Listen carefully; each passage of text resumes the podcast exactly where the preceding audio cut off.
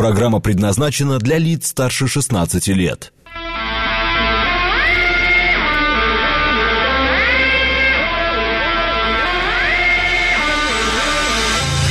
Восемь ноль восемь в Москве.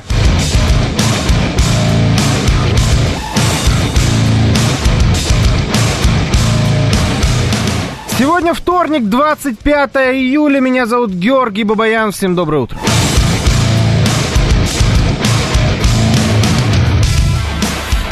Слушайте, ну получше сегодня. Я так эм, смотрю на улицу. Там вроде даже что-то похоже на солнце есть. Правда, еще и туман какой-то жуткий. Ну ладно, стремимся, стремимся туда, к лучшему.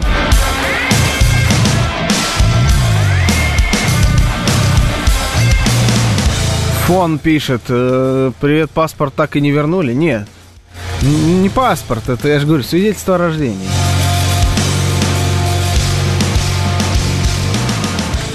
Не попал, Иван Крылатый пишет в интро. Так не мое интро. Понятия не имею, как в него попадать. Да и особо, честно говоря, не стараюсь. А, Там уже человек сколько, годами попадает в это интро, поэтому, знаете, даже, даже и не буду пытаться соответствовать. Все равно не получится. А, а мы так и не придумали просто, какое можно еще интро сюда сделать. Отбой, наверное, вряд ли подойдет в 8 утра. Бабафом, ну, бабафом это немножко не то. Поэтому поработаем под интро Алексея, ничего страшного. Ладно, что у нас? Давайте посмотрим по пробкам. Я понял вчера, что я не смотрел вообще ни разу пробки. А вообще надо было, наверное, с утра. Сейчас 3 балла. Вообще, что-то Москва подозрительно едущая последние несколько дней. Вот вообще нигде ничего не стоит. Вы можете писать, если вы встали в какие-нибудь пробочки. Обязательно мы об этом сообщим другим водителям, которым надо будет объезжать эти пробки. Но на данный момент я вот каких-то особо проблемных мест не вижу. Э, Даже шоссе энтузиастов на удивление едет. Представляете? Ну как, ну для, для шоссе энтузиастов вообще летит.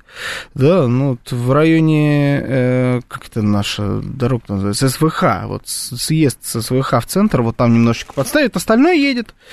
В- Так что, в принципе, жить можно. Опять я вместо э, своих сообщений пробки включил. Ну-ка, Давай назад. Где сообщения наши? Во, Денис пишет, все в Крыму в пробках. А Михаил пишет, доброе утро, Георгий, а где Алексей? Алексей в отпуске. А, так, сегодня аванс по такой погоде куплю себе что-нибудь для тепла, пишет мастер. А, снова здравствуйте, вас хоть домой отпустили. Да, нормально. Едет Москва, но не область, особенно Химки, наверное. А, Георгий обзавелся новой фанаткой Гусевой, пишет Сергей, поздравляю. Кто такая новая фанатка Гусева? Кто этот человек? Не пугайте меня. Ладно, у нас есть э, трансляция э, на Ютьюбе. Подключайтесь, YouTube-канал «Говорит Москва», э, там, он так и называется, «Говорит Москва». Заходите, видите трансляцию, залетаете, ставите лайки, дизлайки.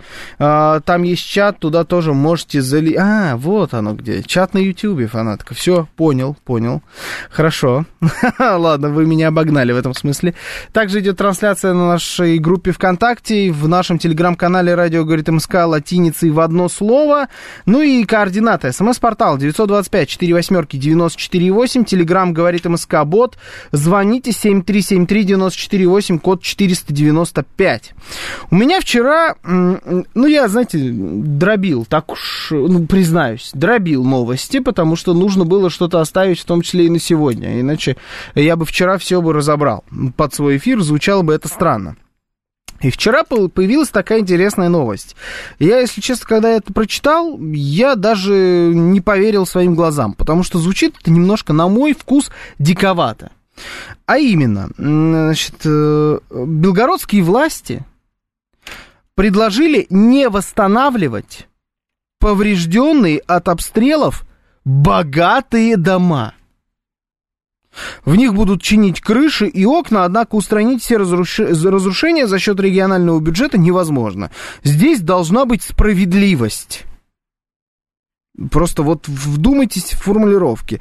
Здесь должна быть справедливость. Мы берем повышенные обязательства перед теми, кто имеет средний и низкий доход. Если человек может купить дом за 50 миллионов и автомобиль за 10-20 миллионов, то это немного другая история. Заявил губернатор Бел- Белгородской области Вячеслав Гладков, которому, ну, если честно, до этого времени вообще ноль вопросов было вообще абсолютно героический губернатор, который там э, каким-то образом, насколько это возможно вообще, вот поддерживал э, состояние Белгородской области в нормальном виде и там и а, после обстрелов, и после вообще всего чего угодно, как-то все достаточно оперативно и реагировал на все, и восстанавливал. И тут вот мы не будем восстанавливать от обстрелов богатые дома. За плинтусом пишет. Пусть такой человек налоги платит на плане с другими. Наверное, имеется в виду наравне с другими. В общем, давайте так. Вы э, поддерживаете подобные высказывания Гладкова или не поддерживаете? Должно ли государство, если э, на территории той или иной области пострадал дом, два дома, вот давайте берем два дома, один дом это одноэтажный дом за там 2-3 миллиона рублей и построенный из э, каких-то вот подручных материалов и лада гранта во дворе. Второй дом это дом из хорошего кирпича э, с черепичной крышей и там, я не знаю, Мерседес ГЛЕ купе во дворе. Вот они соседи, они оба пострадали от одного обстрела. Должно государство между ними выбирать? Один восстанавливаем, другой не восстанавливаем, в связи с тем, что явно доходы в одном доме выше, чем в другом. Или должны восстанавливать все – Согласны вы с губернатором э, Белгородской области или не согласны? 925-4 восьмерки 94,8. Э, это смс-портал Телеграм говорит Москобот. Звонить можно по номеру 7373-94,8 код 495. Э, с таким подходом ограбят богатого гражданина. Зачем расследовать? Восстанавливать надо, но в рамках определенных лимитов, пишет Иван Крылатый. Согласен. Вот про лимиты Согласен. А, с материалов хорошего дома уплачен НДС, и это и строители зарплату получали. Да это, ну, вообще какая-то порочная логика. То есть у нас богатые не, не страдают от обстрелов. А где параметры этих богатых? То есть на данный момент это просто субъективное мнение губернатора Гладкова. То есть вот он говорит, там дома за, еще раз, порядок э, цен. 50 миллионов дом и автомобиль за 10-20 миллионов. Кстати говоря, автомобиль за 10 миллионов, автомобиль за 20 миллионов, это очень разные машины. Это вот прям совсем разные автомобили. Ну, то есть это пока на уровне губернатор так думает. Это ведь тоже неправильно. Слушаю вас. Здравствуйте, доброе утро. Вы в эфире. Здравствуйте. Алло. Так, ладно, у нас тут много других желающих. Слушаю вас. Здравствуйте. Доброе утро. Ну, Доброе. С таким высказыванием оно как бы не доброе, да, то есть, ну, как для меня. А хотел бы поинтересоваться у губернатора Гладкова, если бы вот он так вот был, да, вот в эфире. А он, может быть, черепа скоро мерить начнет? Mm. циркулем. Но это же, это же в ту же тему, это же туда же. То есть если продолжить это все, как говорил ваш великий э, бывший главред, да, то есть как бы давайте доведем до абсурда и найдем истину. Это вообще что такое? Это как он мог? Это что надо было выпить? Или, я не знаю, там. Мы Зеленского здесь на каждый день, через, на каждой радиостанции хаят приблизительно за такие же высказывания. Приблизительно, ну там плюс-минус, но тематика та же. А, что он себе позволяет вообще? То есть это надо какой-то, есть какой-то этика, вот комитет по этике или еще что-то. Вот э, мы начнем мерить действительно цену машин или еще что-то, да. А если, ну, то бишь алкаш, который э, никакой пользы, например, не приносит и живет в бараке, его разбомбили, а рядом человек, который дает работу, ну, не знаю, 100 нормальным семей, у каждой семьи, да, там дети и все остальное, там, грубо говоря, кормит там 300, 400, 500 человек, платит налоги и все остальное. Ему не надо помогать или не в такой же степени? Это вообще что такое? Вы же, э, вы радиостанция федеральная, я так понимаю, да, то есть, ну, на самом деле. И я считаю, что такие вещи уже до Бастрыкин-то должен заинтересоваться. Ну, конечно, понимаю, его отмажут, потому что он, э, ну, Гладкова, да, потому как он-то себя повел во время этих обстрелов, да, Шебекина, он, ну, как мужик, да, достойно повел, как губернатор, да. Ну, а да. почему он одним единственной фразой, одним единственным предложением, да, он перечеркнул все свои... Это знаешь, как Исимбаева, знаете, как Исимбаева. Она была герой и стала дырой. И вот этот Глазков для меня сейчас такой же стал, если честно, после таких высказываний. Это вообще что такое? Спасибо большое. Спасибо, спасибо. Но по поводу, по поводу Исимбаева я, честно говоря, э, признаюсь, упустил. Я знаю, что здесь было э, обсуждение вот в этой студии в это время Исимбаевой достаточно подробное. Я как-то вот вообще... Я знаю, что сначала ее след нашли там где-то в районе Тенерифе. Потом она сказала что-то, что она не по-настоящему служила в армии. Вот это единственное, что я знаю. А не определился, мы любим Исимбаеву или не любим. Я вот как-то... Честно, мне все равно. Ну, с палкой прыгала она крутая. Как этот спорт называется? Прыжки в высоту, наверное, да? Но это было круто. В остальном как-то мне все равно. А, это, видимо, человек с дома за 50 и машиной за 20 дозвонился, пишет Юрий. Согласен с Гладковым. По сути, тот ремонт, который сделает государство, а, по факту обеспеченного человека не устроит. Так дело-то не о ремонте. Они там не плитку класть собираются и обои клеить. Там обстрелы были. Понимаете? Там, может быть, машину взорвали. Там, может быть, крышу пробили. Там все окна повылетали. А представьте теперь такую логику вчера в Москве, в Хамовниках. Как вы думаете, есть в Хамовниках хотя бы одна квартира дешевле миллионов, это, миллионов это 20? Ну, хотя бы одна. В Хамовниках, напомню. А там повылетали окна у людей. Вот представляете, вчера бы мэр Москвы сказал, вот мы а, сейчас будем всем а, значит, в э, ускоренном темпе чинить окна, вставлять новые всем, у кого пострадали хоть каким-то образом квартиры. Но только нищим. Людям, у которых дорогие квартиры, и большие, большие доходы, и большие машины, никаких окон вставлять не будем, сами себе вставят. Ну это ж дичь. Ну это даже звучит дико. Мне тут говорят, что не до конца там была цитата. Я сейчас найду до конца цитату, чтобы быть до конца честным. Она особо ничего, э, эта цитата до конца не меняет. Слушаю вас. Здравствуйте. Ситуация остается той же. Здравствуйте. Доброе утро. Я вас слушаю, вы в эфире. Только радио да. выключите. Да. да, да, да. Радио выключено, да, я с громкой связи просто прошу прощения. Да, да, да. Да. А, вы знаете, там один из слушателей написал правильную фразу, да, надо действовать в рамках лимита, потому что не надо делить богатый, бедный и так далее.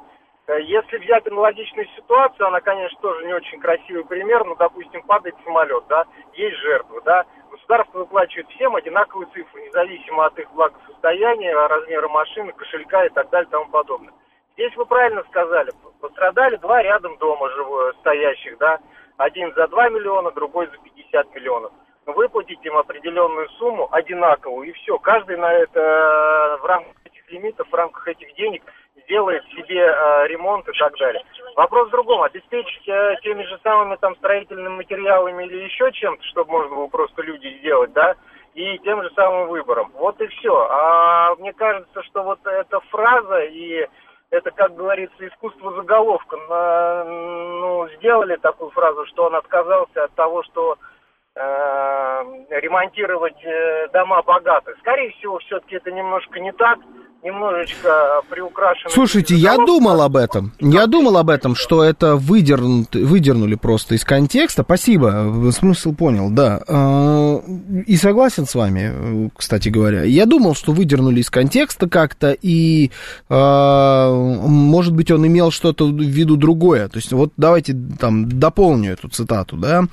Он сказал, что бассейны, аквариумы, машины по 10-15 миллионов рублей каждая. При всем уважении к людям, которые пострадали, мы в этом объеме восстановить не можем, сказал Гладков в ходе беседы с главами районов по видеосвязи. По словам администрации Белгородского района, в, администрации Белгородского района Владимира а, Перцова речь идет о двух богатых домах, всего-то двух, кстати говоря, в элитном микрорайоне села Нижний Альшанец. Они попали под обстрел еще в ноябре 22-го.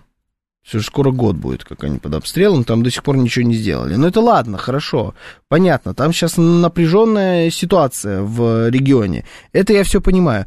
Я надеюсь очень сильно, что действительно речь идет о том, чтобы, в, а, знаете, в нулячее состояние приводить там вот эти все бассейны, а, какие-нибудь аквариумы, какую-то невероятную роскошь.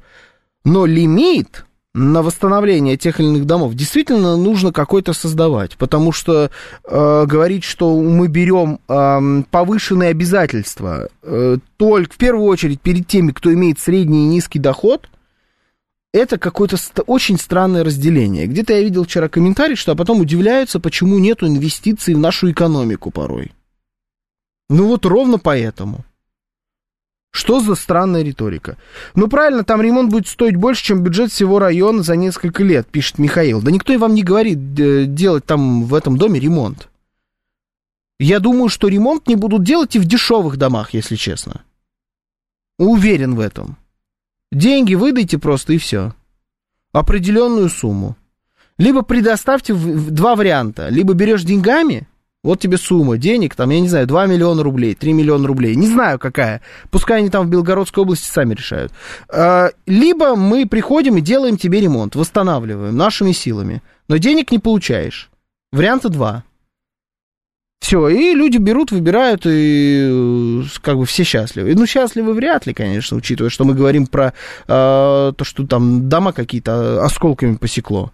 Но э, хоть, хоть что-то. А так получается, что эти люди, которые ровно в том же самом районе живут, э, ровно там же платят налоги, причем, скорее всего, налогов заплатили явно больше, чем люди, которые вот со средним и низким доходом, ну, просто потому что доход больше, поэтому и налогов больше которые, как правильно кто-то здесь заметил, э, платили и строителям, то бишь рабочие места, платили и за и налоги на стройматериалы, и все-все-все. Вот это, вот эти люди почему-то оказались э, за бортом помощи от своего родного края.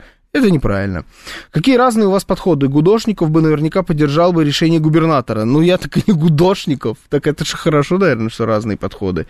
Я не делю, знаете, людей, вот, э, пострадавших при обстреле на бедных, богатых, э, старых, молодых, черных, красных, белых. Стараюсь не делить. Для меня гражданин Российской Федерации – гражданин Российской Федерации.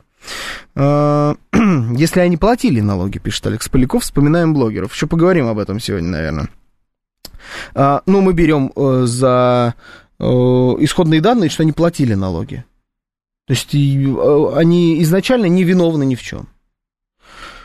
А, Он просто знает хозяев этих двух домов, может, они там юлили, юлили от налогов, пишет Треот. Если есть какие-то проблемы, давайте разберемся с этими. Понял уже, не первый раз просто пишите сообщение про налоги. Если есть а, проблемы с а, налогами какие-то у этих людей, если они величайшие в истории к- Белгородской области казнокрады, и у них бассейн там действительно такой, что не только акулы водятся, но и русалки где-то рядом плавают. Ну, то есть вот такие казнокрады.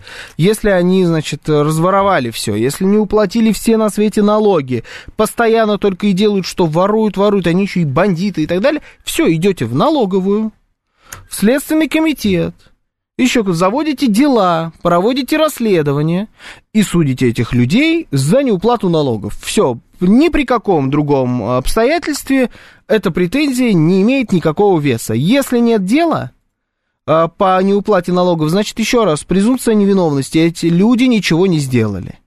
Эти люди пострадали при обстрелах точно так же, как пострадали их соседи в доме э, победнее. Э, Слушаю вас, здравствуйте. Доброе утро. Доброе утро. Доброе. И Москва. Здравствуйте. Только А, радио ну, выключить, чтобы не фонило. Да, уже выключили. Мгм.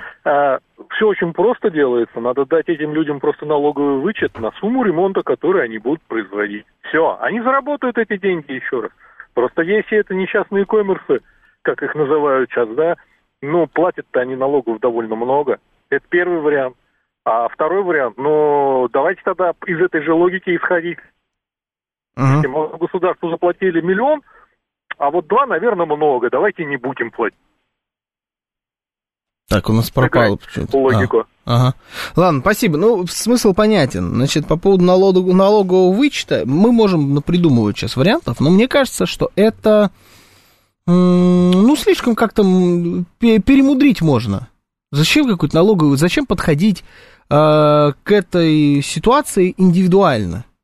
Я, конечно, понимаю, что всем хочется индивидуального подхода, чтобы вот так вот конкретно к тебе, в зависимости от твоих условий и каких-то нюансов, э, решали твои проблемы, но это, это не системно.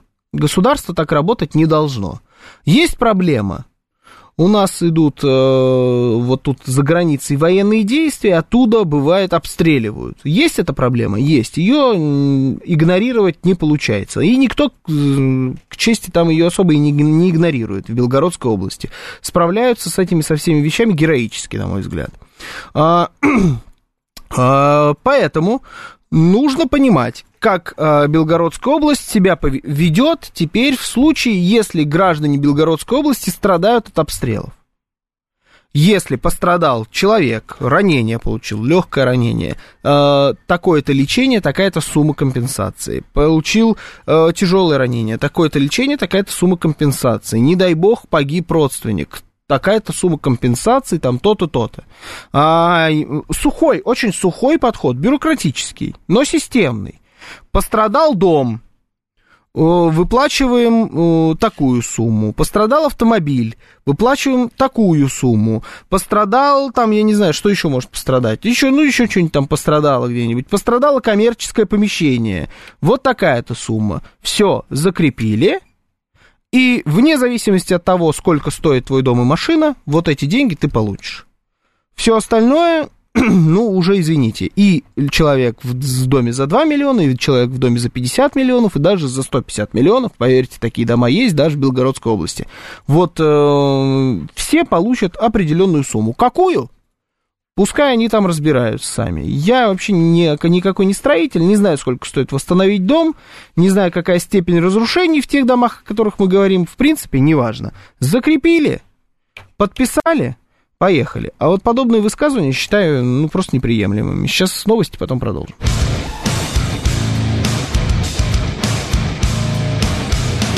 8.36 в Москве. Что сейчас с таймингом? Нормально все? Попали? Вот, видите, 25 июля, вторник, это радиостанция «Говорит Москва». Меня зовут Георгий Бабаян, всем доброе утро. Еще раз, для свежеподключившихся, кто вчера не слушал, Алексей Гудошников в отпуске. Будет он в отпуске две недели, дайте человеку отдохнуть. На две недели здесь с вами буду я. А, значит, читаю ваши сообщения, которых тут достаточно много нападало. Э, я понял логику. Тогда есть два мобилизованных. Сбили они по одному танку, но один и так богатый, ему не нужно платить за сбитый танк, а второй бедный, ему надо выплатить. Да, ну или там, я не знаю, один э, погиб, другой не погиб. Э, одному одни почести, а другому никаких почестей, он и так при жизни, знаете, хорошо себя чувствовал. Ну, например. Константин Нарлы дразнится, говорит, что у них в Приднестровье плюс 38. Мы, мы, по-моему, знаете, с Приднестровьем живем в разных временах года буквально сейчас, потому что в Москве какой-то дурдом. Я сейчас, когда услышал, что новость была, что надо закрывать летние веранды, они их открыть-то не успели, эти летние веранды, их уже надо закрывать. Ужас. А если применить принцип, как при наводнении, пишет Ренат Фанат, а какие у нас принципы, как при наводнении? Там примерно вот то, что я и описывал, нет? Всем что-то плюс-минус одинаково выплачивают. Вот такие мне нравятся сообщения. Сударь пишет, вот у москвичей пердаки подгорают. Объясните мне, почему здесь, при чем здесь москвичи? Если мы говорим про жителей Белгородской области, москвичи здесь при чем? Москвичам, насколько я знаю, вчера взяли, вставили всем окна. Ну, либо еще вставят сегодня. Но что-то мне подсказывает, что вставили еще вчера, если честно. А вот э, при чем здесь москвичи-то? То же самое, вот 161 говорит, не сравнивайте Москву и Белгород, бюджеты не сравнивайте, раз. Два, Белгородская область под обстрелами год, Москва изредка. И? Не понял.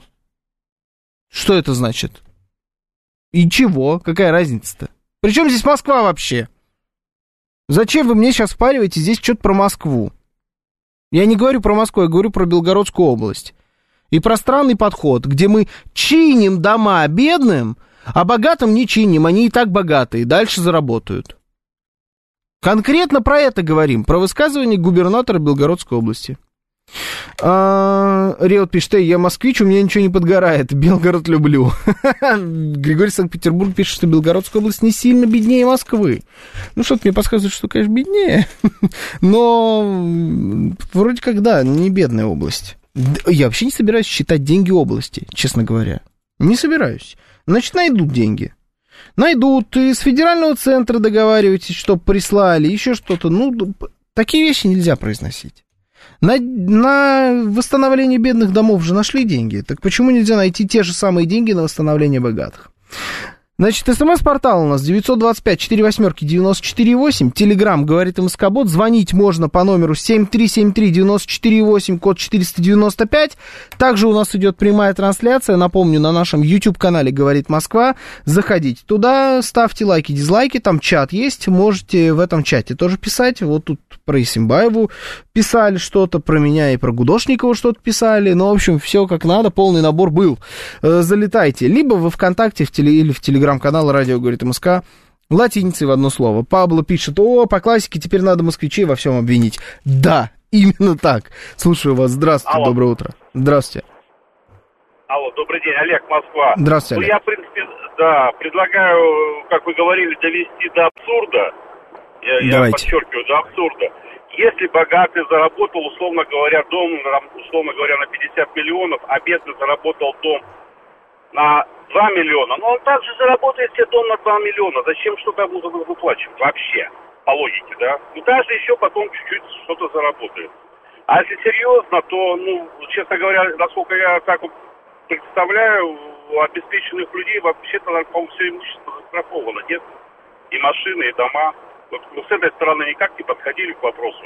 По, по поводу страхования. страхования, я думал по поводу страхования, спасибо. А, ну, это ж мы не знаем, это на самом деле государство не должно касаться. Вот мне тут пишет Елена В. Слишком личный у вас подход к проблеме.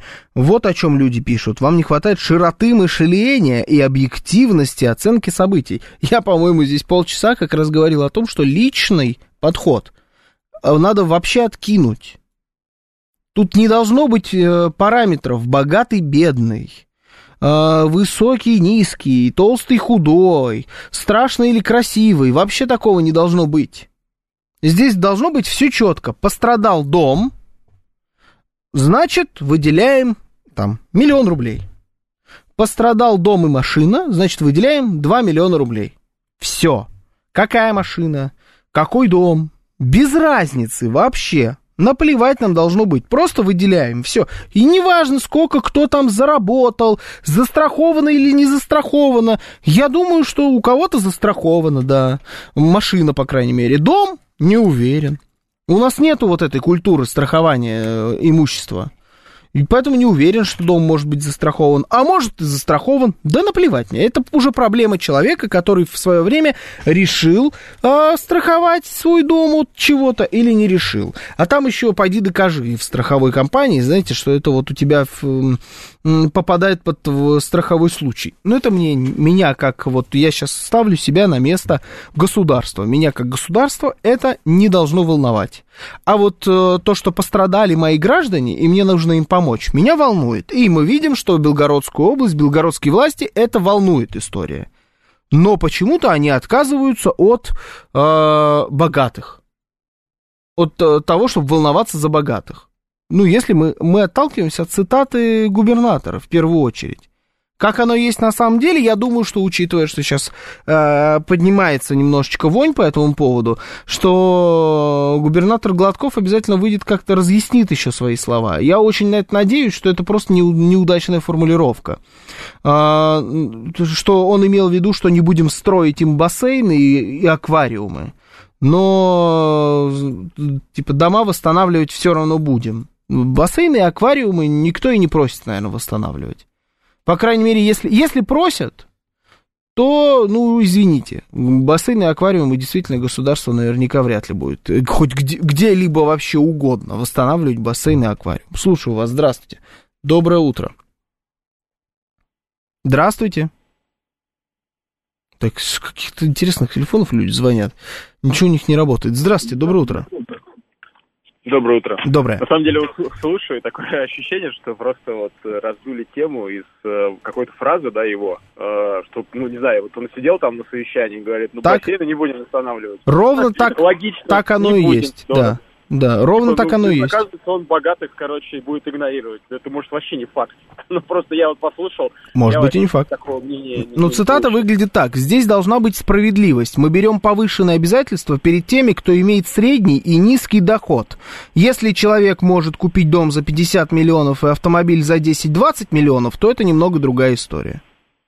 Ну, вот это как раз вопрос о лимитах. Мне кажется, это вообще вопрос закрывается сразу. То есть лимиты, все, вот у нас лимит, мы всем выплатим одинаковую сумму. Согласен. На, там, вещи, все. Согласен. Да, согласен. Нет, здесь я с вами абсолютно согласен. Лимиты порешают. На данный момент мы можем понять только э, то, что в Белгородской области нет на данный момент системного подхода.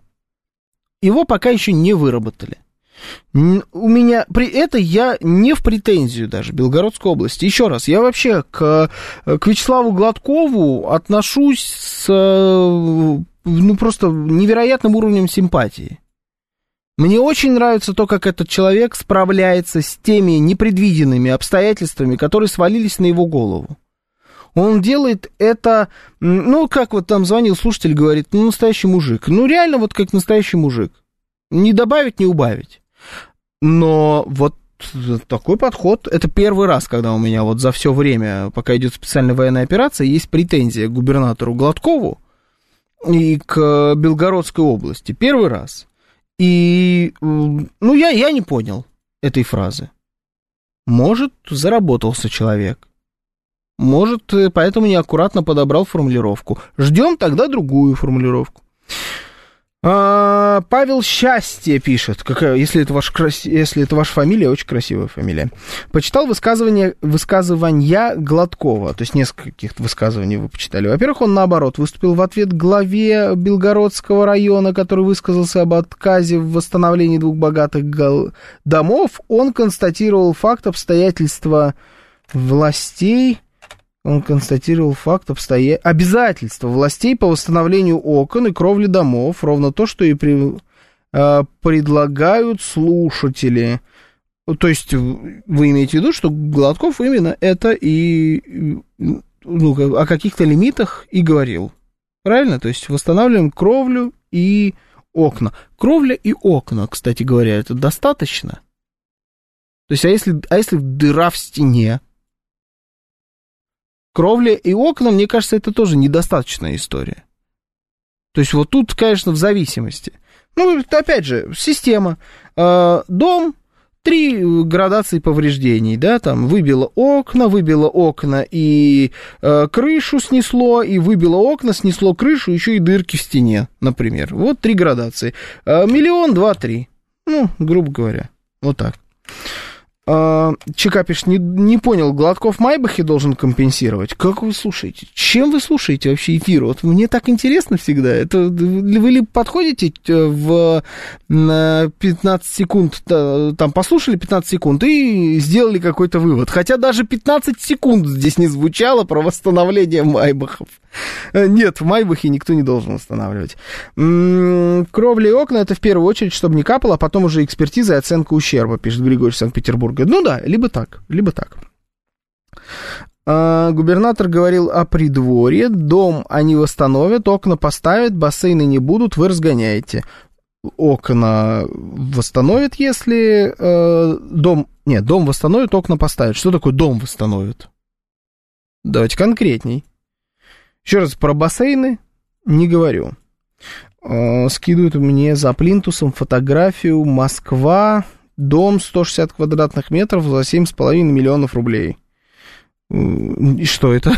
что вы мне хотите? Вы мне впариваете дом, что ли, сейчас? Пытаетесь вы, вы риэлтор за плинтусом? Гладков Майбахе пострадавшим будет выдавать, я правильно понял? Да, всем по Майбаху. Вот сейчас, сейчас вот мы разгоним тут за Белгородскую область. В Белгородской области объявили всем по Майбаху. Причем не только пострадавшим, просто это теперь народный автомобиль считается в Белгородской области. Все на Майбахах будут ездить.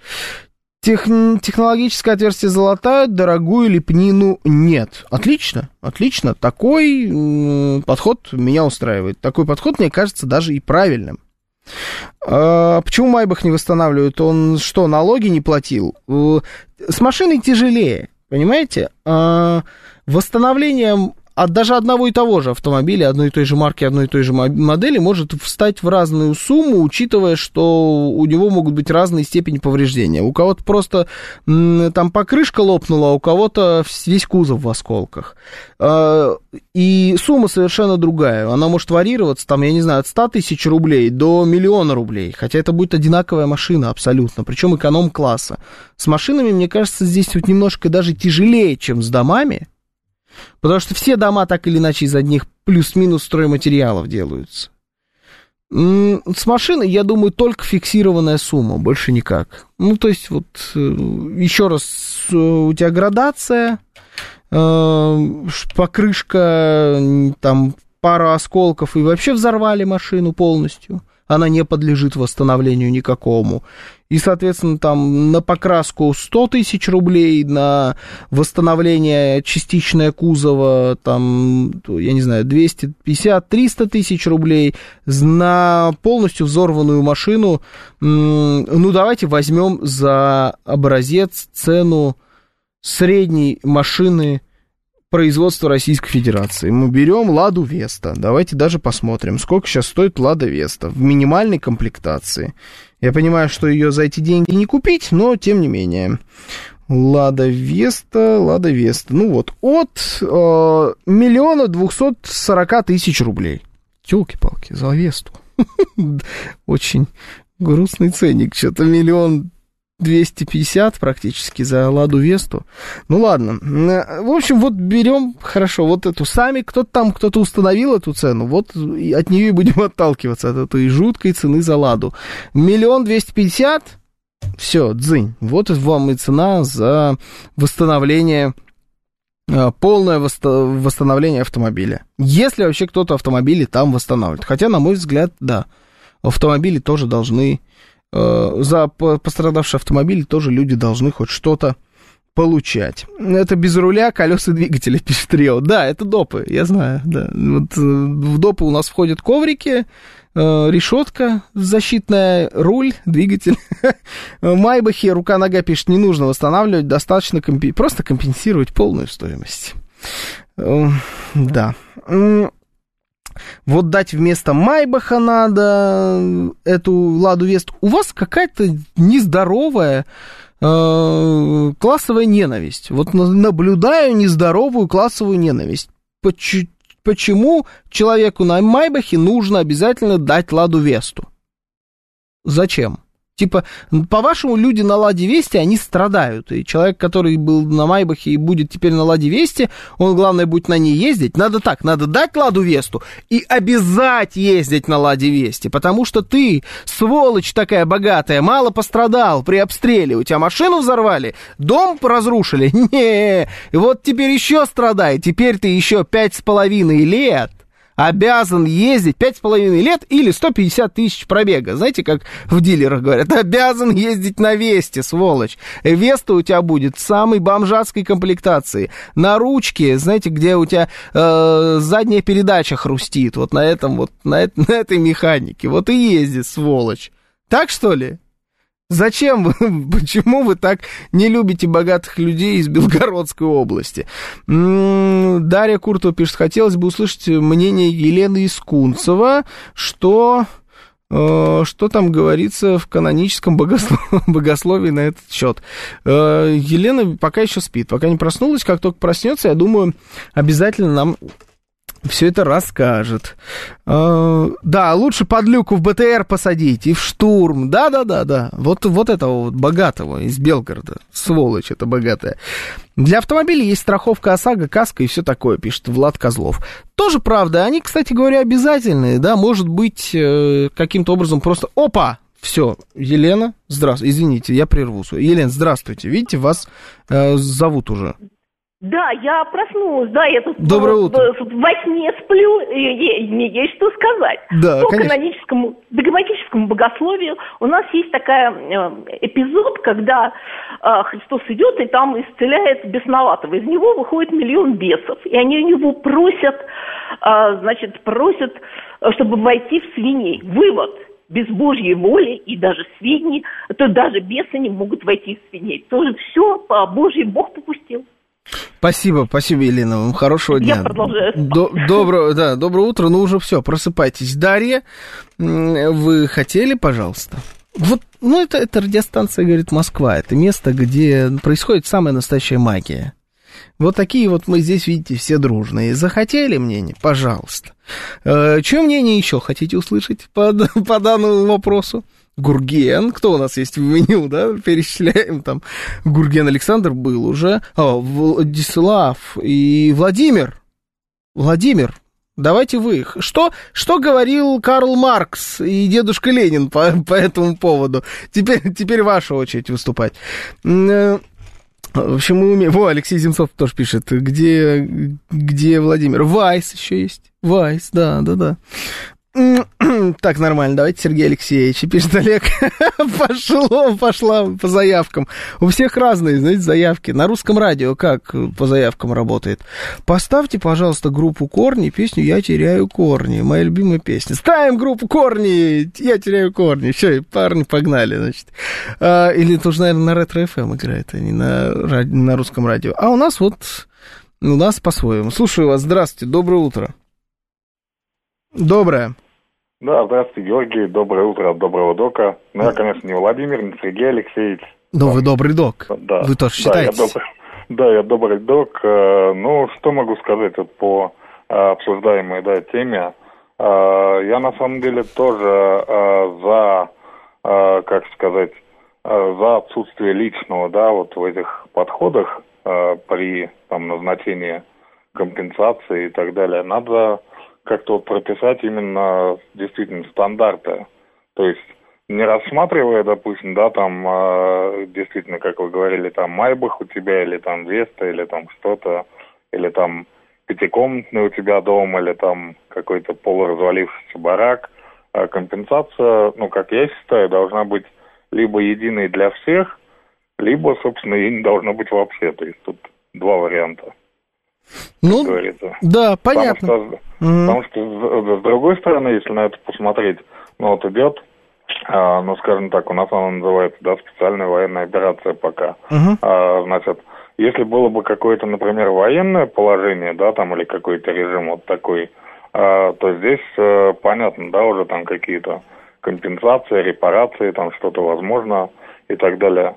А сейчас а, ну, как говорится, если начать вот для приграничных районов, да, там Белгородской области, там Брянской, неважно, Курской, которые страдают э, от периодических налетов, если начать им что-то компенсировать сейчас, да, э, из, э, допустим, федеральных бюджетов, то те же там москвичи, питерцы, я не знаю, четинцы, улан-удинцы и так далее могут сказать, собственно, а чем мы хуже, почему как бы наши деньги идут туда.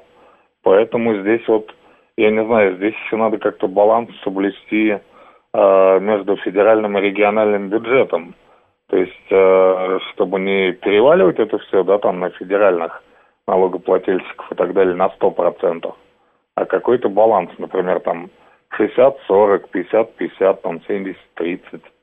Угу. Потому что вот это будет э, а более... Как, как федеральный налогоплательщик, да, э, который платит налоги в федеральный бюджет, вообще поймет, что это на него переложили? Ну, здесь, мне кажется, э, но, но вот сейчас, мне кажется, да, если вот это там принимать, будут принимать и так далее, это априори, то есть, э, например, я э, не знаю сколько, да, конкретно там рублей, копеек, но я знаю совершенно точно, что, например, когда строится какая-нибудь дорога там в Усть-Каменогорске, uh-huh. например, или там вставляются стекла выбитый дом в Шебекино, да. а, какая-то там пусть 0, 0, 0, ну там, не знаю, количество копеек, да, или рублей э, с моего, ну, как бы налогового счета или вот с моих налогов все равно туда ушла.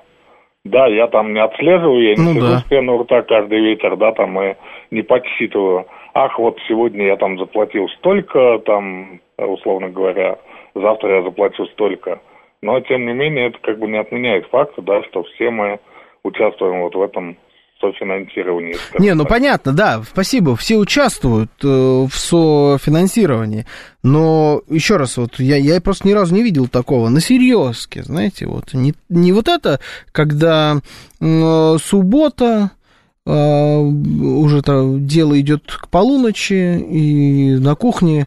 Это мои, на мои налоги, вот это все, я бабки плачу, они там за мои бабки жируют, падлы. Вот не вот этот разговор, да, а где-то вот, чтобы серьезно было, а, чтобы человек говорил, опа, например, там где-то пожар, идут пожары, пострадали люди, а почему им восстанавливают что-либо на мои деньги? это же я плачу, правильно? Это же из федерального бюджета, значит, это еще и мое. Почему не область? Чего? То есть никто так не говорит. Никто не узнает, на самом деле, из какого бюджета, чьи деньги, куда пошли. К сожалению, счастью, не знаю. А оно просто не так работает. Поэтому здесь я думаю, что не надо тоже уходить куда-то вот в абсурд. Григорий Санкт-Петербурга пишет, бюджет это закон, расходы публикуют. И что, и кто это читает, вот эти вот расходы? А там публикуют так, что вот э, конкретно деньги э, Доброго Дока пошли на вот этот дом. Вот Григорий Санкт-Петербурга, вот он пошел, его деньги вот сюда пошли. А там, я не знаю, а вот Убер-анархисту не повезло, все его деньги украл какой-нибудь чиновник. Вот прям 100% налогов. Так, что ли, публикуют? Нет ведь. Сейчас новости, потом продолжим. Программа предназначена для лиц старше 16 лет.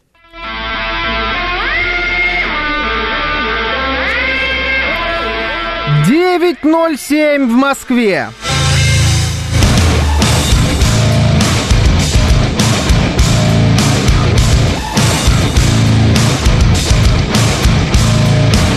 Сегодня 25 июля, вторник. Меня зовут Георгий Бабаян. Всем доброе утро.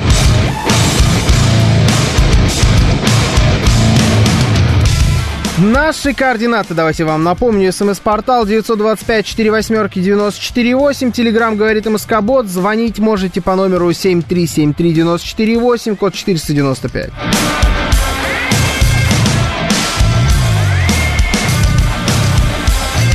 Конечно, наши трансляции. YouTube-канал «Говорит Москва». Залетайте, ставьте лайки, дизлайки и так далее и тому подобное. Плюс трансляция идет еще во ВКонтакте. И в Телеграм-канале «Радио говорит Москва» латиницей в одно слово.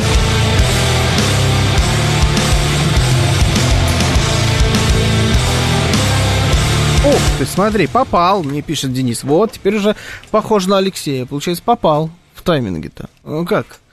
А что это? Это какая-то группа, да? Кто это? Кто-то это... Это за группа? Сейчас, да не парься, они сейчас напишут. Что-то, да напишут сейчас. Это что за группа? Кто это играет? Корн, во, это Корн. Все, понял. Во, сразу посыпалось. Корн, Корн, Корн. Попкорн. Вот такая шутка, да, с утра пораньше. Давайте, ладно, глянем на, э, на наши пробки что у нас происходит с Москвой, потому что мне писали, я видел, что непонятно, где все зеленое, потому что какая-то там трасса ехала. Значит, уже не все зеленое, уже 4 балла пробок в Москве. Причем как хороший, дорогой автомобильный номер, знаете, вот прогноз по пробкам в Москве до 3 часов дня все четверки. Одни сплошные, все, 4, 4, 4, 4, 4. Значит, где я вижу проблемы? Садовое кольцо в районе э, Кутузовские хамовники. Знаете, вот там, там ремонт э, вечный. Э, по-моему, в туннеле, видимо, вот, вот там есть проблема. Проспект генерал Дорохова, кстати говоря, стоит на подъезде к третьему к транспортному кольцу. Где у нас есть еще проблемы? Чертанова в районе Чертанова. Что у нас там за улица? Это Варшавка, да? Чертанова, да, Варшавка. Э, стоит немного, потому что авария в районе метро Южная, имейте в виду. Подстаивать начинает прямо от самого МКАДа. Ну, МКАД я, наверное, не беру, он такой местечковый. Ну, как это обычно и бывает. Волгоградка, вот я вижу, есть... Э, проблемы в некоторых участках. На подъезде к трешке есть проблемы на Волгоградке. А, ну и давайте, шоссе энтузиастов, в принципе, проблема, если вы находитесь на шоссе энтузиастов, на мой взгляд, но... Да не, да, тут все плохо. Вот прям от самой Балашихи, да, все стоит до, получается, тоже третьего кольца. И на подъездах к третьему кольцу прям начинает быть совсем плохо. В общем, это вот по пробкам, ну, давайте честно, ну, терпимо терпимо. Не то, не та ситуация, когда надо прям э, Прям ныть. Хитрый лис пишет, пока Георгий ведет, может заставку взять из System of a Down. это хорошо. Сейчас было, это хорошая шутка. Ничего не могу сказать, это вы прям молодец. Балашиха снова померла на Горьковке, когда уже вместо бараков тут яблоневый сад сделают, бесит.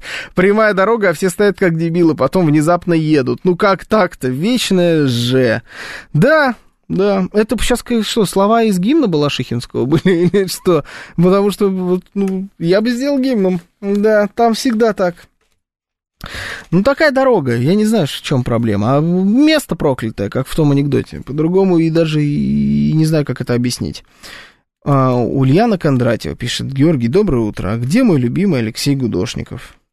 Ну, смотрите, у вас есть шанс, чтобы он был рядом с вами, наверное, потому что он не здесь. Он ваш, ваш любимый. Ищите. Я не знаю, где он, чисто территориально. Надеюсь, где-нибудь отдыхает. А, подпекается на солнышке. Ну, может быть и нет. Поэтому он в отпуске. Короче говоря. Так, что у нас есть еще? Ну, давайте немножечко все-таки сходим с вами в политическую стороночку. Или деньги. Давайте вот продолжим про деньги или про политику. Вот у меня две ровно темы. Мы просто разгонялись с вами про деньги немножечко э, целый час. Э, можем продолжить разгонять про деньги, а можем разогнать про политику. У нас есть э, визит Александра Григорьевича Лукашенко, а есть блогеры. Ну давайте, у нас тут демократия. У нас демократия. Что вот будем делать? Есть Бастрыкин, который хочет э, всех... У Бастрыкина такая, значит, э, история. Там формула. Блогер плюс бутылка равно X. Надо, надо понять, что будет равно. Это про Бастрыкина. Э, есть у нас про, э, про политику. Вот I Believe I Can говорит, про деньги не надо, грустно про деньги. А, Мышел пишет, может, про деньги у политиканов. Не знаю ничего про деньги у политиканов, там про блогеров было. Ну, давайте, ладно, про политику. Значит, что у нас главное, что лично я вычленил, из э, визита Александра Григорьевича Лукашенко э, к нам сюда. Да, достаточно был большой э, визит, всеобъемлющий, они там и попутешествовали, и много что посетили, и музеи, и, э, как, господи, и монастыри. Э, это все, да, красиво, походили без галстуков, в общем, такая культурная программа. Но помимо этого, была достаточно интересный, был достаточно один, на мой взгляд, один интересный эпизод в самом начале визита. Вот эта первая встреча, они тоже без галстуков, но в костюмах. Поздоровались, сидят. И пошел разговор про Польшу. Про Польшу говорили. Пугали Польшу Вагнером. Александр Григорьевич говорил, слушайте, надоели мне эти вагнеровцы, они меня напрягают. Почему они напрягают вас, Александр Григорьевич? А они в Европу хотят, в Польшу, говорят, хотят на экскурсию. И ведь это как будто сообщение из нашего телеграм-бота. Вот это вот. А может мы до Польши на экскурсию на Сарматах? Это же вот ровно оттуда. Нет, это наше сообщение. Но это произносит Александр Григорьевич Лукашенко. Это означает, что либо Александр Григорьевич Лукашенко и Миша Николаев из нашего телеграм-бота это один человек, либо это очень интересный посыл. А потом была история про то, что Польша вообще должна сказать спасибо э, Советскому Союзу за то, что тот подарил ей территории Германии в свое время, после войны. И в Польше, надо сказать, бомбануло не слабо. В Польше уже все высказались на эту тему, и действующие политики, и бывшие политики, и вызывали послов к, там, ну, посла России имеется в виду, куда-то там в Министерство иностранных дел. И что только они не делали, в общем, поляки задвигались, зашевелились. Из-за всей этой истории. И Лис Хитрый пишет, что полякам приготовиться, как будто дополняя речь Александра Григорьевича Лукашенко. Вот только этого там и не хватало. Но хочу у вас э, спросить, как вы думаете на самом деле, что это такое? Реально мы вместе с э, Республикой Беларусь считаем, что Польша и, там, я не знаю, например, страны Прибалтики могут каким-то образом вторгнуться на территорию Украины, отправить контингент, попробовать как-то там с помощью армии разрулить вопросики на, на, на западе Украины, или же это просто история такая, ну, на всякий случай, типа, чтобы не расслаблялись. Держим поляков в тонусе исторически, ну и продолжаем держать поляков в тонусе до сих пор. СМС-портал 925-48-94-8, Телеграмм говорит МСК-бот, звоните 7373-94-8, код 495, я вас слушаю, здравствуйте, доброе утро утро. Вы в эфире. Алло? Да, здравствуйте. Алло, доброе утро, здравствуйте. Неужели попало в эфир? Да. Э, Представляете? Очень, сегодня как-то необычно слушать вас, как бы все время Алексей. Ну, привыкайте, на две недели так. Да, две недели, ладно, хорошо, сделаем такую поправку. А, что, да, кстати, всем привет из Берлева товарная. Да. Страна. А, по теме, что касается Польши, Лукашенко и вообще всех вот этих, всех этих дел, которые нас сейчас вот, э, ну, как бы, то ли, то ли мере затрагивают. Ну, могу сказать только одно, что если что касается Польши, то поляки, скорее всего, нападут на... Точнее, не то, что нападут, они войдут на Украину своими вооруженными силами. Следует с ними там же и Прибалты, и то там еще там у них вся эта, эта угу. шайка-лейка. Войдут для чего? Ну, во-первых, для того, чтобы э, не дать возможность забрать отобрать или как-то там, в общем-то, наши территории, которые принадлежат Украине, так уже будет, наверное, уже, скорее всего, России будет принадлежать со временем. Какие? Вот. Ну, Какие которые, территории? которые остались. Что там еще осталось на Украине? А, ну вот на данный Николаев, момент. Одесса, там что там у них еще там? Ага. До Львова дойти так. Угу. Вот. Э, ну, поэтому они не захотят, э, точнее, не точно не то, что не захотят, они не хотят, чтобы мы вошли туда. То есть мы дошли до, до, до тех земель. Угу. А как они считают своей исторической, своей родиной, там, типа, вот они воевали, все там такое, все это как бы это ихнее. Ну вот, и поэтому они обязательно туда войдут, и будет очень серьезный вооруженный конфликт. Очень вооруженный, сильный будет вооруженный конфликт. И поэтому э, это самое, наш президент, не наш, а президент Лукашенко, конечно, там он, конечно, так вот очень беспокоит его эта тема, так сказать, ему это очень тема близка, вот, и поэтому он сейчас также по этому поводу высказывается. Uh-huh. Вот. А, а то, что конфликт это точно с, с этими, с поляками будет это однозначно. А то, что там Вагнеру, там у него там говорят, что там мои Вагнер, как, как сытные собаки, которые у него там сидят там на привязи. Вот. Э, ну, хочет их надо выпустить, надо с поводка, наверное. Вот. Ну, а те, в свою очередь, хотят проехаться на танках по, по Варшаве. Но я их понимаю прекрасно. Не, ну на танках по Варшаве, да, здесь и я понимаю, честно скажу, спасибо, здесь и я понимаю, но а, про Вагнер давайте отдельно. Да, Вагнер тоже интересно. Какая роль? Вот вообще кто-нибудь верит из вас, что м- Вагнер вот сидит и ждет когда их пустят в бой. У нас же какая сейчас история пошла? Это все хитрый план? И, кстати говоря, в это э, даже кто-то и верит, э, в том числе на Западе, что это такой был хитрый план, чтобы отправить Вагнер э, на вот это западное направление, чтобы они оттуда шли либо на Киев, либо уже на поляков. Теперь уже на поляков они пойдут в сторону, значит, Варшавы. А, реально мы верим вот в то, что Вагнер э, это хитрый план, и они должны будут потом в Варшаву идти? Но мне как-то не верится, честно вам признаюсь, не очень. А вот э, история, которую...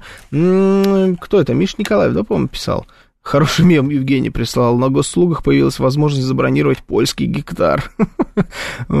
Если не ошибаюсь, Миш Николаев пишет, «А за день до этого Владимир Владимирович исторический экскурс проводил по истории польских земель, что Сталин им большой кусок подарил и так далее. Да, я об этом говорил.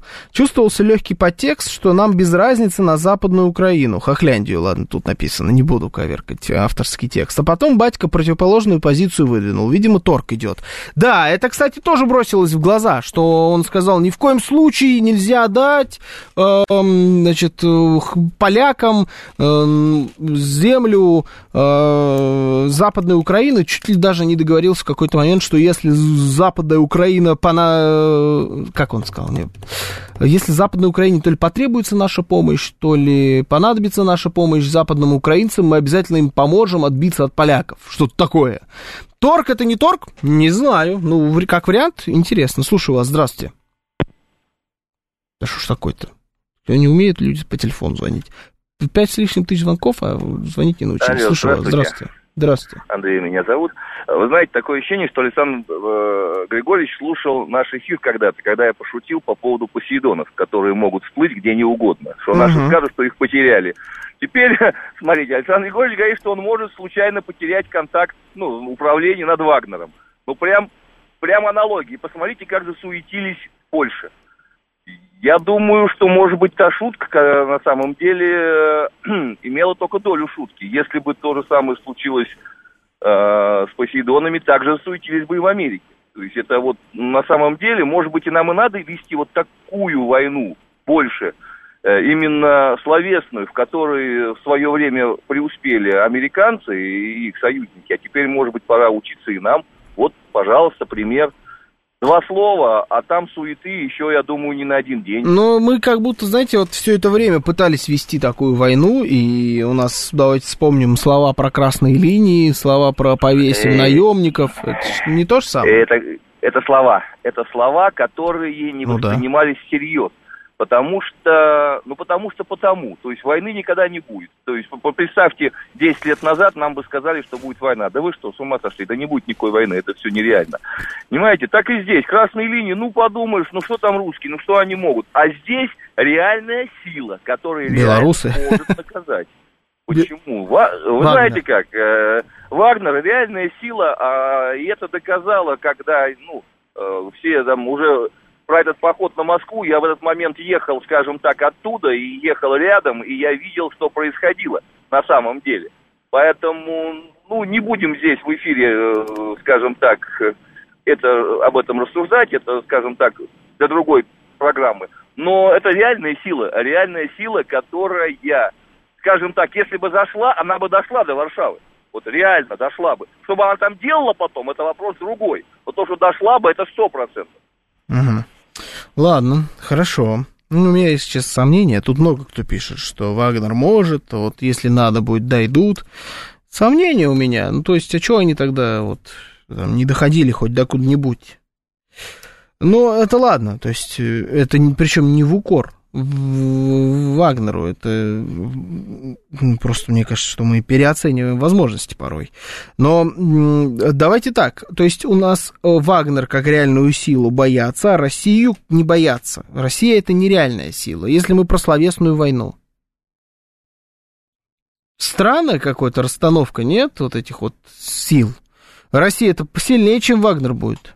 Или это потому, что вот Вагнер это как-то более конкретно – есть какая-то личность, которая, то есть это реальные люди, мы вот их видим. Россия это, ну, это Россия, это фу, Россия, это Русь-матушка. А Вагнер это вот, вот эти ребята, отморозки, которые там в Африке, которые еще же, у них вон этот главный, у него куча нарядов, и бар, бороду он меняет там в зависимости от того, какой наряд сегодня на нем. То есть это как-то просто более персонализировано, что ли. Как вариант. Я просто накидываю сейчас. Слушаю. Здравствуйте. Добрый день, Георгий Сергей Алексеевич. Доброе, доброе, Сергей Алексеевич. Я думаю, слова Лукашенко о том, что там Вагнер просится, и слова Владимира Владимировича, что Сталин подарил Польше территории, что действительно так, ну, их не стоит принимать, что это прям слова к прямому действию. Это своего рода воздействие э, на общественное мнение, прежде всего, внутри Польши, чтобы их руководство шибко из своих портков не выскакивало, понимаете? И это сработало. Поляки там забеспокоились очень, особенно про слова Сталина и так далее. Ну, войдут поляки на территорию Украины, это бабушка надвое сказала. По крайней мере, американцы своими войсками впрягаться за Польшу не будут. А вот это абсолютно точно. Ну, кто верит там, что Вагнер сидит и ждет, что вот они туда пойдут? Да не пойдут они туда. Лукашенко прежде всего их использует и правильно делает для повышения боеспособности своих вооруженных сил. Потому что войска э, Лукашенко, какие бы они хорошими не были, они не воевали. А Вагнер воевал, поэтому будет он и уже передает свои знания и опыт. Так? Ну, вот это все то, что сказано, это необходимо вводить противника в заблуждение идеологически, что и делает и Путин, и Лукашенко относительно, прежде всего, наших военных и политических планов э, в плане специальной военной операции. Мы тем самым их вводим в заблуждение. Будем там Вагнер вводить, не будем. А Сталин, если путь сам Путин напомнил о словах Сталина, а вдруг он там с Германией переговоры ведет? Понимаете? И все начинают беспокоиться. Чего и нам и надо. Угу. Хорошо, понял, понял. Нехай побегают, пишет Панк 13. Ну да, ну суету навели. Да, пускай нет, не расслабляются, а то слишком много себе позволяют. Э, такое я могу э, себе представить вполне, вполне, потому что в то, что пойдут куда-то в сторону Польши, я не верю вообще. Во-первых, зачем? Во-вторых, куда идти в сторону Польши, пока здесь еще не дошли. Да? Ну и Польша, на мой взгляд, ну это вообще вот э, абсолютно ненужный э, ни России, ни Белоруссии кусок земли. И поляки э, еще более ненужные люди в этом смысле нам, для того, чтобы быть с нами, э, там, с одними паспортами ходить, да, ну, грубо говоря. Зачем это нужно, Польша, не понимаю. Может ли пойти сама Польша, например, на ту же самую Украину вторгнуться, да, для своих каких-то там э, свои исторические земли, как они считают, вернуть, э, и тоже свой кусочек пирога, в общем, отхватить. Более вероятно, но тоже на данный момент вероятность, на мой взгляд, маленькая. Пока еще время не настало. Просто суету навести, но выглядит как будто самый вероятный, самая вероятная история. Слушаю вас. Здравствуйте, доброе утро. Здравствуйте, меня зовут Анна. Здравствуйте, Анна. Доброе Про утро. моей любви к этому злобному выкидышу Версальской системы знают все авторство не мое, это Молотов сказал. Это не я, я только цитирую. Но дело в том, что какой Вагнер куда пойдет, Георгий Романович? Это они с боями будут через польско-белорусскую границу пробиваться? До какой Варшавы они дойдут? Там Вислу надо форсировать. Это, конечно, не Днепро и не Волга, но там тоже метров 30 будет Висла. Ну, до какой они дойдут Варшавы? Но дело даже не в этом. Польша сама по себе одна, сколько я помню, никогда не воевала. Я уже сейчас не говорю о польско-литовской конфедерации, но со времен наполеоновских войн они всегда были престижными. То они присосались к Наполеону, в 30-е годы они присосались к Германии, и все подбивали Германию воевать с Россией, а вот у них вторая по величине армия, и мы будем вместе с вами воевать с Россией. Это только Тухачевский считал, что мы будем воевать с Польшей. Все остальные точно знали, что мы будем воевать с Германией. Да, с поляками, но с Германией. Ошиблись немножко. Германия оказалась поумнее. И как только Польша начинает задираться, ну, извините за непарламентское выражение, так Польшу делят. Вот я думаю, что я, конечно, я-то не доживу, но хоть мои правнуки или праправнуки доживут до того времени, когда воплотится в жизнь анекдот – в которой встречаются российские и немецкие пограничники и друг у друга спрашивают, а где же Польша? Но дело даже не в этом. Полякам сейчас воевать-то Украину не надо. На Украине принят закон, согласно которому граждане Польши могут занимать государственные должности на Украине. Был такой, да. Даже должности, касающиеся государственной тайны. Зачем сейчас воевать полякам? Они тихо, мирно, спокойненько войдут и спокойненько займут те территории, которые они считают восточ... Э, восточными кресами, и спокойненько там расплодятся. Единственное, кто в этом может помешать, это Венгрия, Закарпатье, и Румыния, которые считают, допустим, Бессарабию и западную часть Одесской области своими территориями, так как было до 1939 года.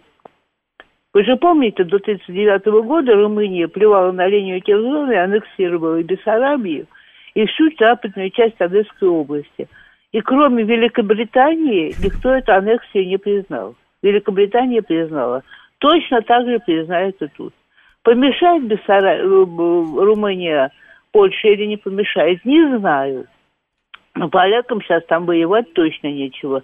Да и Дуда сказал, как только прекратится военная операция, мы введем какие войска в Польшу, э, на Украину, миротворческие силы ведем на Украину.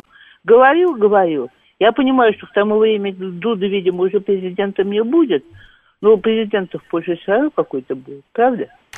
Правда. Спасибо, Анна. Это была наша Анна. Сейчас новости.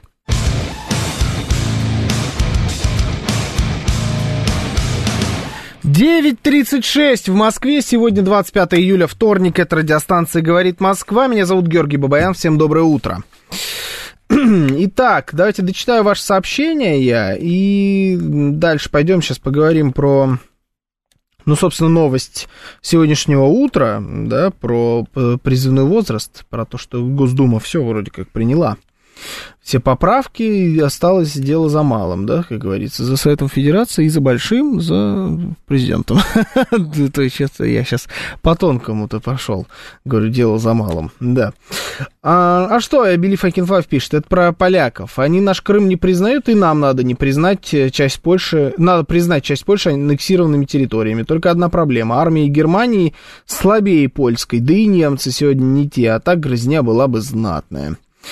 А, создавать угрозу на аэродром Жижув э, и угрозу на Украину, э, так как якобы РДК, так же, как якобы РДК нападал на Белгородскую область. Там тылы, совсем нет защиты, отвлекающие удары. Киев близко, панику создать легко, пишет Иван Иванов. Не, это без вариантов, это не наш путь.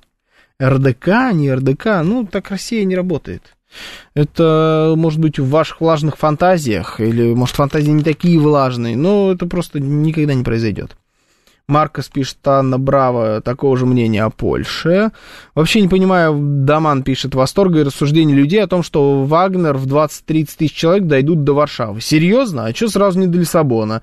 20-30 тысяч это контингент, недостаточный даже для просто успешной попытки вторжения в более-менее современную страну. Не пойдут Вагнера, ну не станет их а, ну пойдут Вагнера, ну не станет их, кому от этого польза? Да никуда они не пойдут. Все, ладно, расслабляйтесь, никакой Вагнер никуда не пойдет. Значит, что у нас есть? Новости. Пришли о том, что Госдума одобрила поправки о, превыш... о повышении призывного возраста без переходного периода. Что за переходный период такой? Почему без него? То есть они объявили о том, что переходного периода нет, а о переходном периоде вроде никто и не думал особо. Почему вдруг без него теперь? Его поднимут, призывной возраст имеется в виду, до 30 лет с 1 января 2024 года. То есть призыв, который будет э, вот сейчас, да, в э, осенью, еще старый призывной возраст. С января все будет вот по-новому. А, поднимут, значит, с января в связи с военно-политической обстановкой. Об этом сообщает, сообщает ТАСС со ссылкой на текст поправок. Э, по решению президента регионы смогут создавать унитарные предприятия для помощи силовикам в период военного вторжения и мобилизации. В этих же условиях срочникам разрешается заключать контракты о военной службе на год. То бишь, в период военного положения и мобилизации срочникам разрешается заключать контракты о военной службе службе на год. Специализированные предприятия, мне кажется, вот это очень важный пункт. Специализированные предприятия для борьбы с диверсантами смогут получать стрелковое оружие, следует из обновленного текста поправок.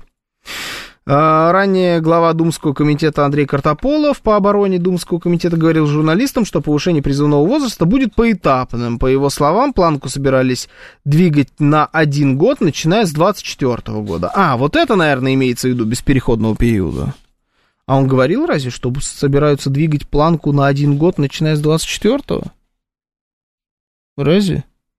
Что наш призывный возраст взрослеет вместе с вами. Такая же история. Должен он двигаться был на один год. Не, что-то как-то э, такого я не помню. Ну, вообще, честно говоря, все, что делает э, комитет по обороне, считаю с точки зрения информационной подачи крайне непрофессиональным. Это вообще все просто очень плохо, и они столько всего наговорили, столько раз сами себя опровергли.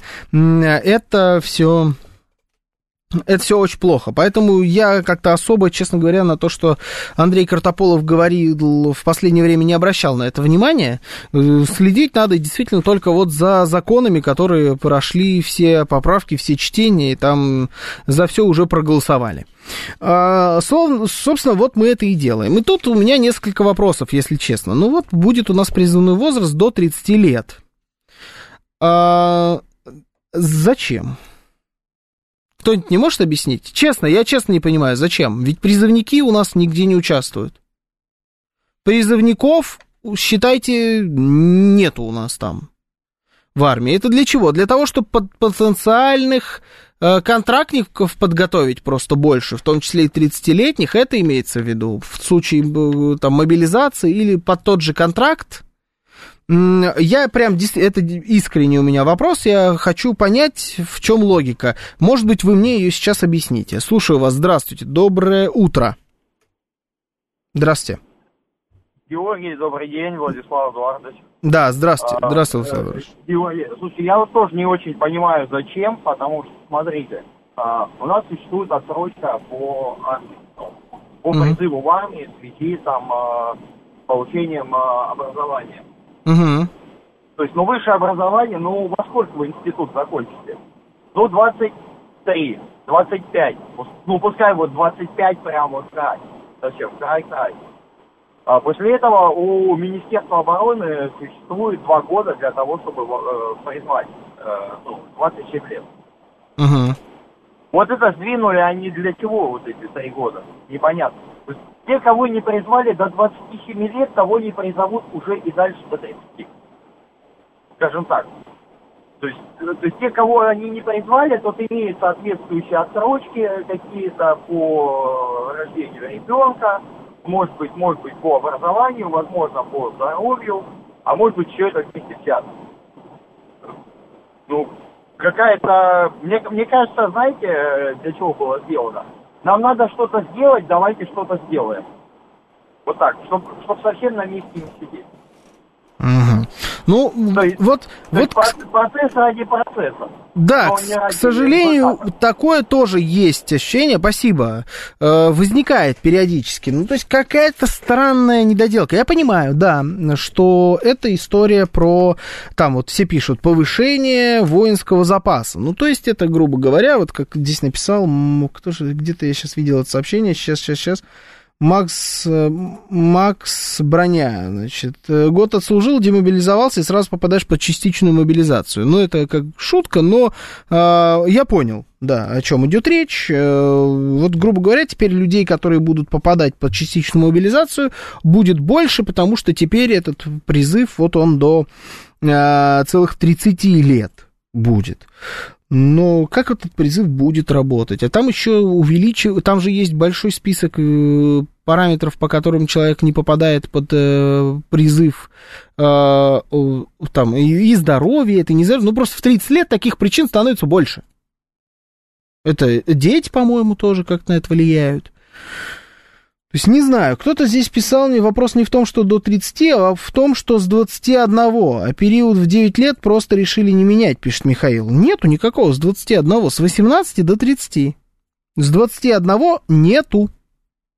Это, это было в обсуждении изначально, но дальше обсуждения не дошло. С 21 ничего такого не существует.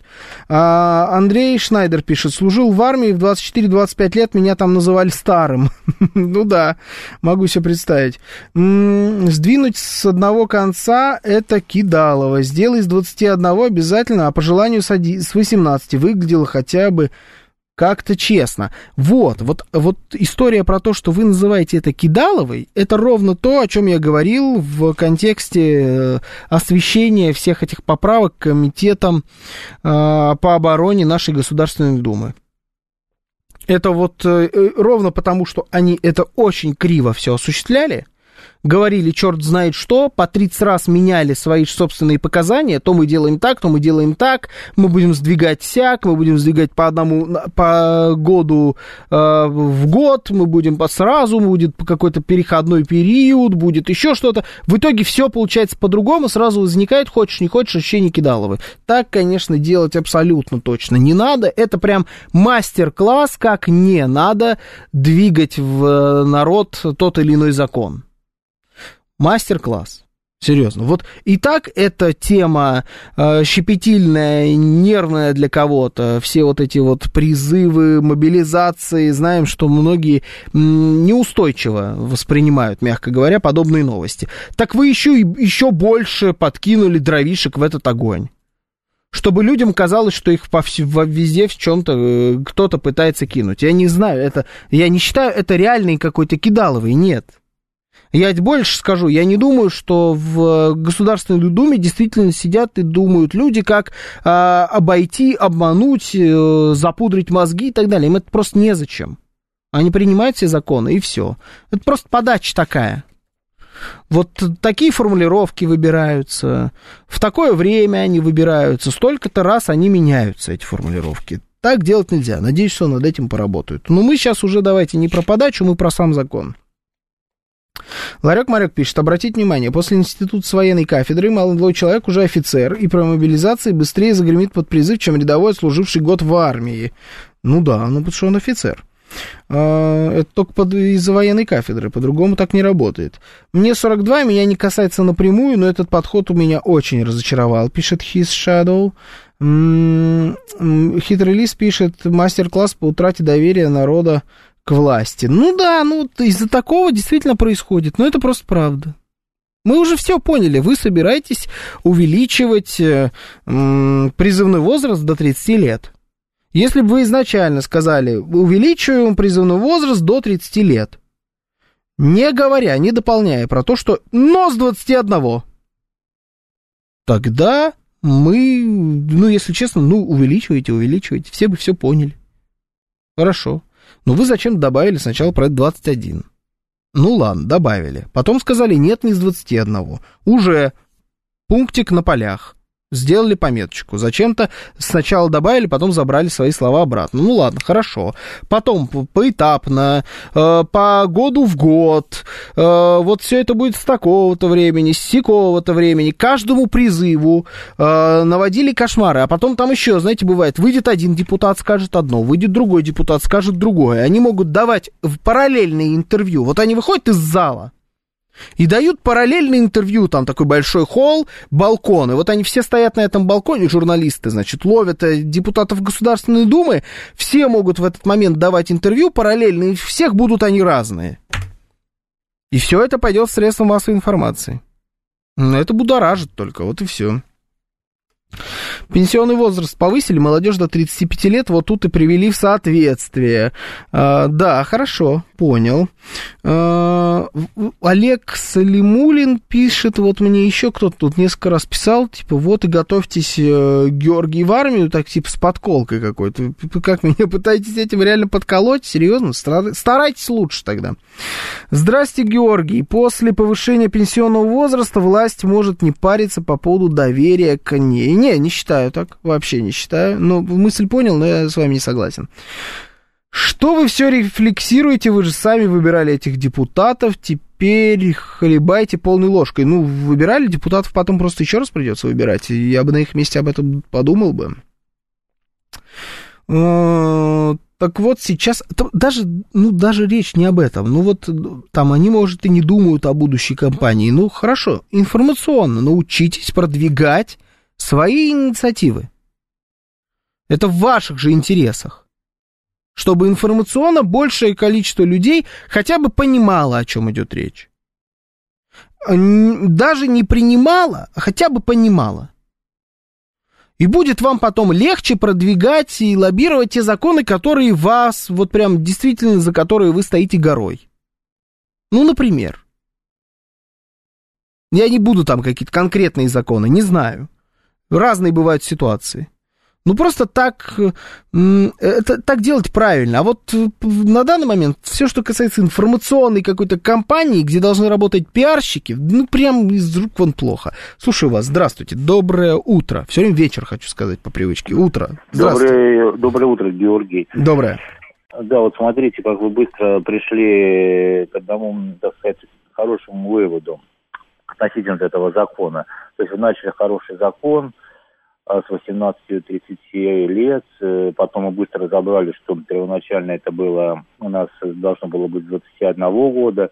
И вы как бы хорошей фразой все это подытожили. Это кидало. Ну вот. Значит, кидалова не произойдет, я так понял. Там Клишес, а он уже должен подписаться в Совете Федерации, этот закон. Там э, сенатор Клишес и еще как какой-то второй, я не помню, как по фамилии, сказали, мы Кидалова остановим, остановим вот это вот Кидалова, мы его не подпишем, там двух сенаторов достаточно. отправим его обратно в Госдуму. Вот как бы кидал... А, еще относительно вот там Картополов говорит, ну давайте хотя бы по этому, по желанию 18-летних, если они хотят прям служить, разрешим mm-hmm. им там служить, вот на по желанию, по желанию. У меня сразу Картополову, которому там 98 лет, он свою фамилию не, не может выговорить, я так понимаю. Или сколько-то ему, 88, он уже, короче, старый человек. Картополов, давайте мы сделаем вот как. Пускай вот 18-летний ребенок, который вот у нас вот у нас дети, там мы сами были детьми, который вот только 18 лет становится, так сказать, ну, полностью юридически свободным гражданином. Все сделки, может, недвижимость, вся... Пусть хотя бы год он с 18 до 19 лет проживет, покажет, что он состоятельный как, как гражданин что он может сам себя обеспечить, что он может сам себя прокормить. Он до 18 лет его родители кормили, или государство, да, обязаны были кормить. А сейчас пусть он покажет, что его, он там не заблудился в лесу три раза, что его не спасли волонтеры с местного села, когда он в грибы пошел его там в речке не он, так, он всего лишь ну... один раз утонул, его там местные... Да, понял, ребята... в речке один раз утонул, повезло. Значит, во-первых, э, Андрей Валерьевич Картополов никакой не старый человек, ему, э, вот я проверил, я не помнил точно, 59 лет. Это раз, да, ну просто для чистоты. А, хотя вот ссылаться на какой-то возраст, ну, не знаю, в данном контексте это не имеет никакого значения. По поводу, значит, того, что хотя бы годик дать 18-летнему человеку доказать, что он на самом деле взрослый, нет, у меня подход проще. А, если мы говорим, 18 лет человек совершеннолетний, это значит, что с 18 лет ему можно все, что ему нельзя было до 18 лет. Можно э, пить можно курить, можно водить, можно жениться, можно покупать, э, жениться, по можно и пораньше. Ну ладно, хорошо, можно там э, покупать недвижимость какую-нибудь, еще что-то, на работы на все какие угодно устраиваться. Э, все можно точно так же, как и служить в армии. Можно все. Совершеннолетие должно быть одно единственное, не надо разбивать его на несколько этих, потому что иначе это все будет порождать какие-то странные э, споры, ну вот как, например, в тех же самых Соединенных Штатах, знаете, там пить можно только с 21 года, а служить в армии можно с 18. И то есть, типа, я слишком взрослый для того, чтобы умирать за страну, но слишком э, юный, чтобы бахнуть пивка. Ну, вот это вот э, очень странная логика, я ее не понимаю. Я как раз считаю, что если 18 совершеннолетний, значит, все с 18. Еще раз, нет у меня, у меня ноль вопросов к тому, что подняли призывной возраст до 30 лет и оставили э, 18 лет не было бы ни одного вопроса, если бы раньше не говорили про 21 год. У меня теперь вопрос, зачем вы говорили про этот 21? Какой был в этом смысл? А, ну и самое главное, что дает вот эта вот э, прибавка лишних три года призывного возраста.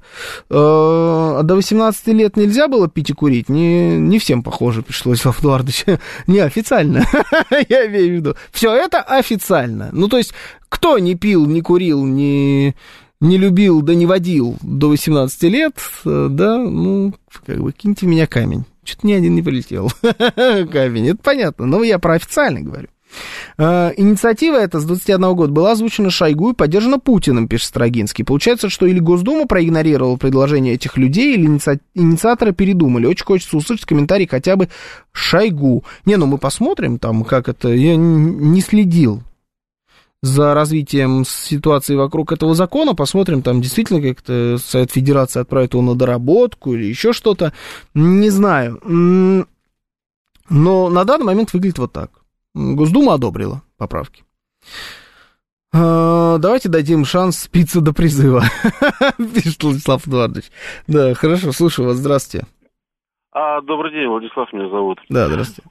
Ну, вы знаете, на самом деле странно, ведь это Шойгу озвучил, вот с его подачи все началось. До него вот это вот эту новеллу никто не озвучивал. Потом Путин, правда, поддержал. Теперь они отползают, да, ну, как-то некрасиво. С одной стороны, хотя понять это можно. Я тогда еще говорил, мы с Будкиным в эфире это обсуждали, что на третий год э, после того, как вот они реализуют, будет здоровенный провал, просто некого будет призывать. Это одно. А другое, они же тоже не глупые люди, они понимают, что с 18 до 21 люди обзаведутся семьями, кто-то поступит в институты, отсрочки, то все 5-10. И на самом деле вот в этот э, промежуток, опять же, ну, ну выбывание того э, контингента, который подлежит призыву. Только из-за этого. А так, на самом деле, все это очень некрасиво получается. Они увеличивают возраст, э, как вот в Совете Федерации сказали, ничего не давая взамен. Ну, в общем, как-то. Тем более, что ведь поправка-то была, они вот сейчас делают э, как бы хорошую мину при плохой игре, а эта поправка-то была в том, что кто хочет с 18, они и могли с 18 а, призываться по желанию. То есть ничего, в принципе, да не поменялось бы, но все понимают, что дело не в этом. Угу, угу. Ну вот это опять вот э, работа пиарщиков в том, чтобы э, фраза «все понимают, что дело-то не в этом» не звучала вообще чтобы внушать, э, каким-то образом доносить, в чем на самом деле дело, и делать так, чтобы это еще было все презентабельно, чтобы выглядело правильно. Ну, пока не научили, видимо, нормальных пиарщиков, пока их нету. Очень вроде с одной стороны много, а с другой стороны вот до сих пор я не вижу, чтобы они нормально работали. Бэтбой пишет дефицит людей на передовой. Это вообще не про передовую, потому что не э, э, призывники там не участвуют. Призывников нет на передовой. А если это для того, чтобы было больше людей, которые попадают под э, частичную мобилизацию, потенциальную, хорошо, тогда я понимаю. Тогда я понимаю, ну и на это еще, правда, время нужно да, как минимум. Но э, схема тогда ясна. То есть вот мы теперь еще на три года больше призываем, теперь еще спустя год службы, там, я не знаю, 30-летнего человека, когда ему исполнится 31, мы сможем в случае чего его еще призвать по мобилизации. Э, ну или не призовем, просто будет у нас числиться он в запасе, и призовем его потом. Нет, такая логика, в принципе, мне понятна. Я понимаю, о чем это. Слушаю вас, здравствуйте. Немного только у нас времени осталось. Доброе утро. Да, добрый день, Петр Москва.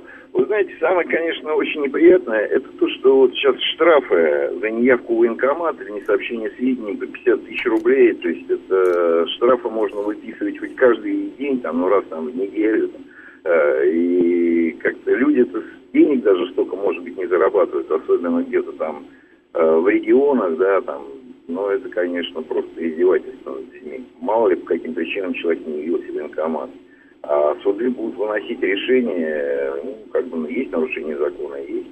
И люди просто будут нищими многие. Угу. Думаете, всех просто оштрафуют, да?